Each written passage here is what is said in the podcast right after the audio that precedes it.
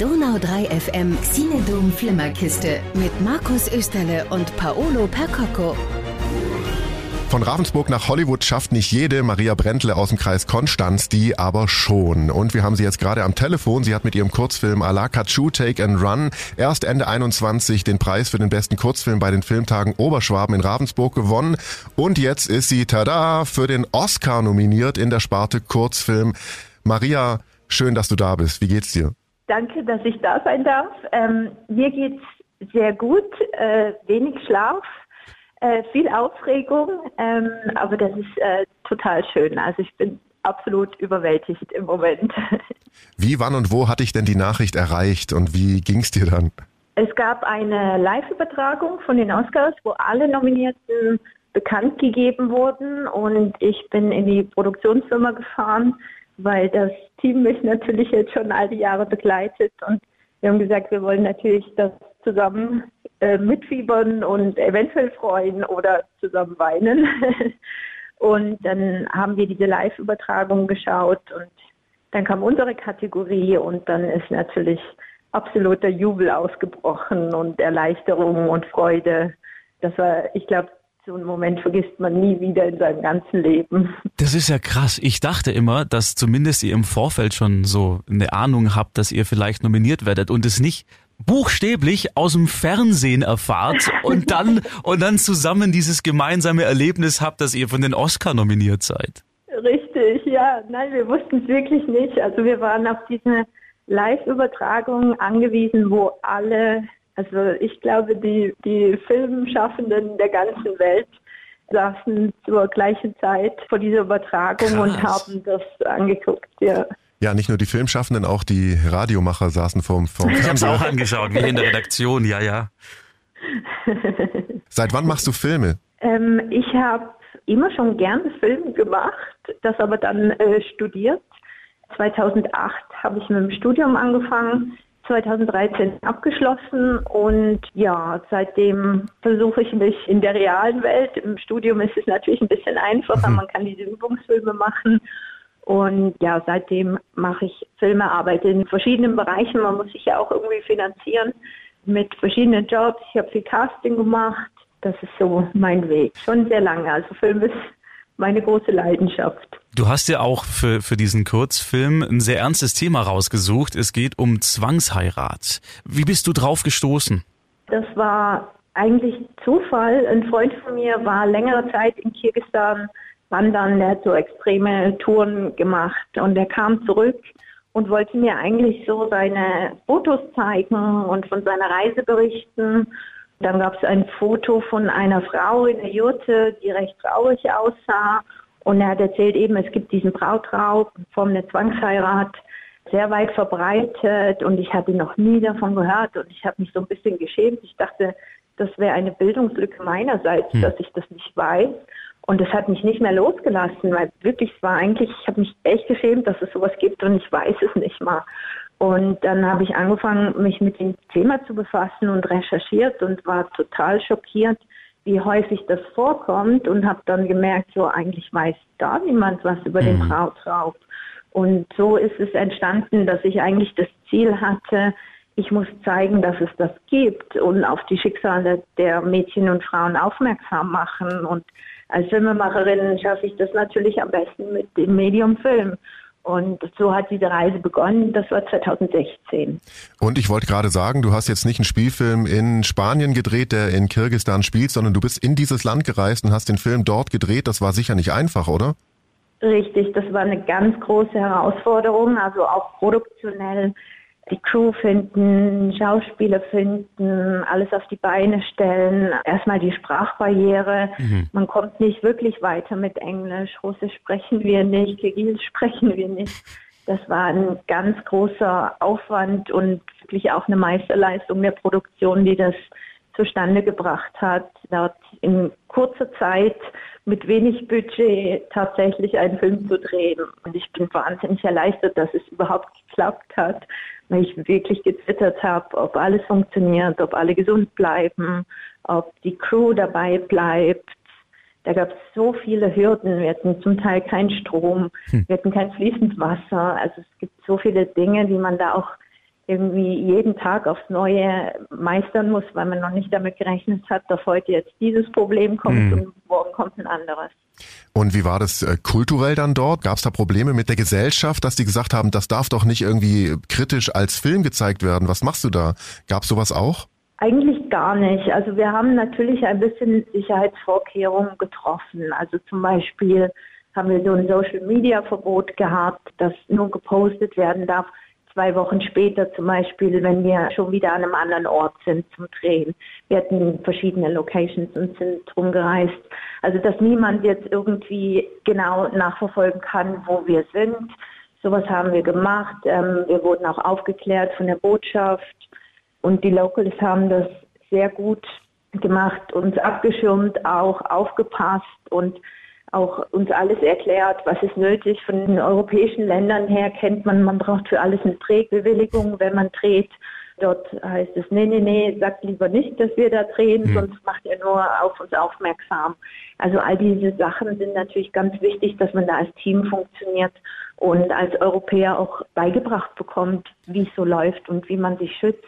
Und ich muss auch sagen, wir hatten ja von vornherein kommuniziert, was es für ein Film wird. Das mhm. heißt, die ganze Crew und auch Cast wollte ja auch was ändern. Also es gibt ja in Kirgisistan auch öfters Demos oder so, dass sich da was ändert mit dem Brautraub.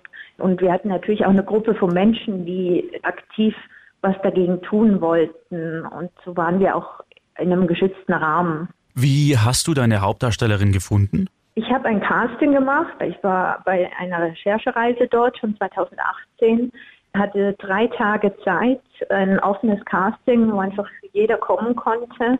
Und es sind 160 Menschen oh, wow. diese drei Tagen. Also das ging sehr ähm, zack, zack.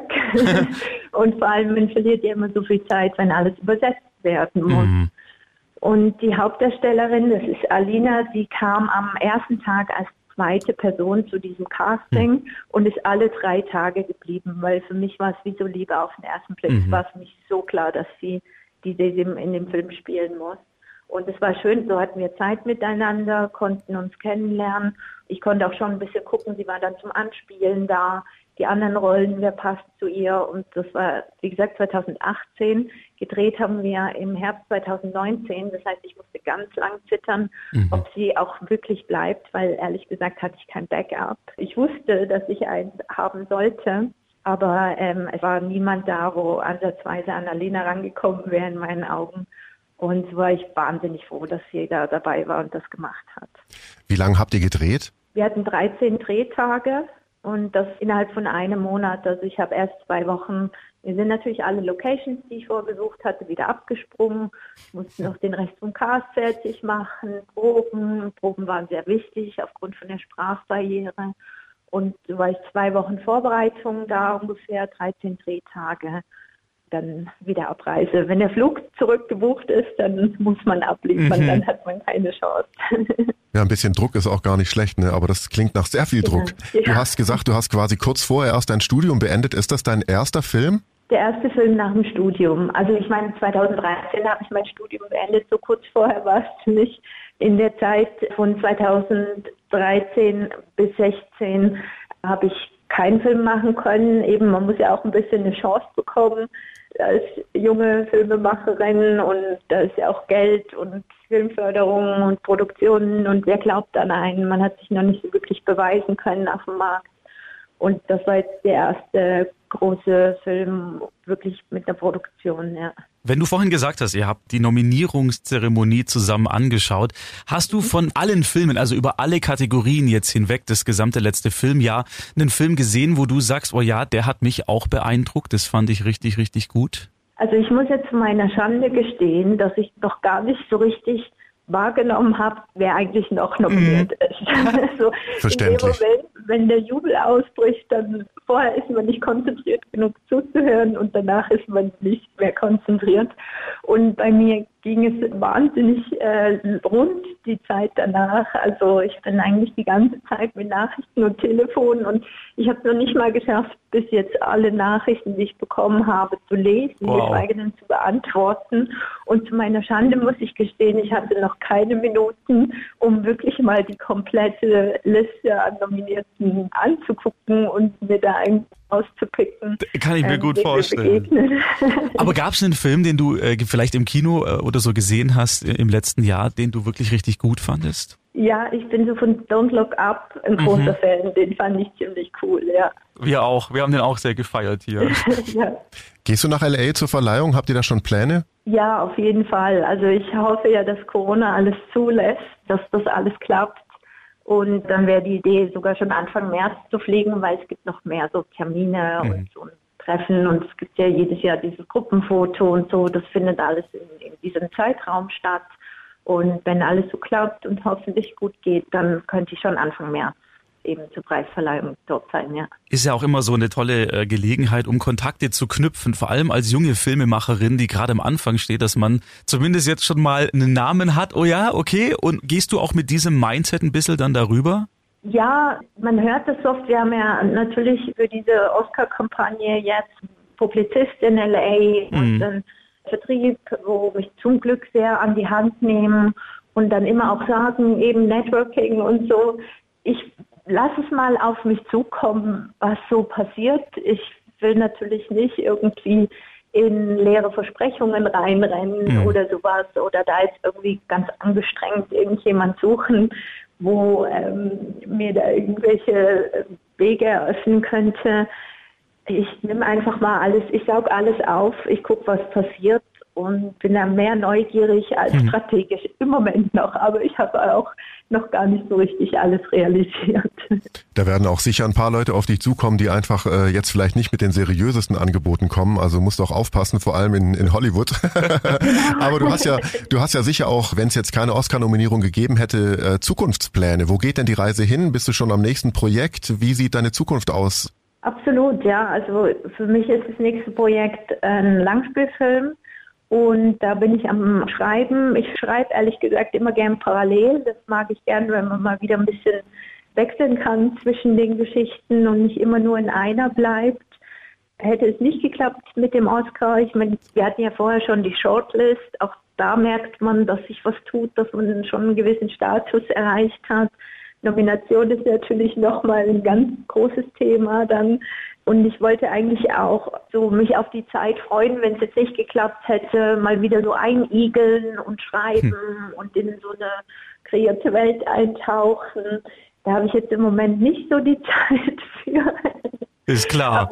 Das, das, ist so, ähm, das, was, wenn der ganze Trubel sich dann legt und alles vorbei ist, das nächste, dass es schnellstmöglich ein, einen Langspielfilm gibt. Ja. Super. Maria, dein Kurzfilm ist in knapp 40 Minuten und lief auch Ende letzten Jahres auf den Filmtagen in Oberschwaben in Ravensburg in deinem quasi Heimatkreis. Du kommst aus dem Kreis Konstanz ursprünglich. Wie war es denn dort und wie hat sich denn angefühlt, auch zu gewinnen? Das war total schön. Ein wunderschönes Festival, sehr toll organisiert und vor allem muss man sagen, in diesen Pandemiezeiten eins der wenigen, die ich tatsächlich habe besuchen können. Das hat mir viel bedeutet, weil wir haben irgendwie über 70 Festivals mit dem Film schon haben dürfen, aber physisch anwesend war ich an zwei. Und das ist eigentlich sehr tragisch, aber auch sehr schön, dass ich in Ravensburg dabei sein konnte. Und ich habe auch mal in Ravensburg gewohnt, eine Zeit lang. Und das war richtig schön, mit diesem Film so in der Heimat sein zu können und den zeigen zu können. Es war Gott sei Dank auch gut besucht, trotz Corona, sehr schön organisiert. Und dann auch noch einen Preis zu gewinnen, war natürlich richtig, richtig schön. Und da ist es dann egal, ob Oscar oder Ravensburg. Das freut einem einfach wahnsinnig, wenn der Film Anklang findet und man da dabei sein kann. Wo kann man deinen Film denn sehen? Ist er irgendwo bei einem Streamingdienst vielleicht oder bist du in Gesprächen mit öffentlich-rechtlichen, dass die den ausstrahlen? Wer jetzt nicht äh, in Ravensburg gewesen ist und den Film aber gerne sehen möchte, wo geht das? Wo ist das möglich? Genau, also durch diese Oscar-Nominierung haben wir jetzt eine Möglichkeit bei Shorts TV aufzusteigen. Die zeigen traditionell alle nominierten Filme.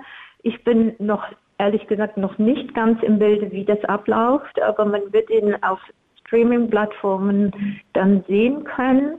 Ich glaube, schlau ist uns zu folgen auf den sozialen Kanälen oder auf der Website alakachu.com vorbeizugucken, weil wir da das dann, sobald wir genau wissen, wo und wie und wann das zu sehen sein wird, auf jeden Fall kommunizieren werden.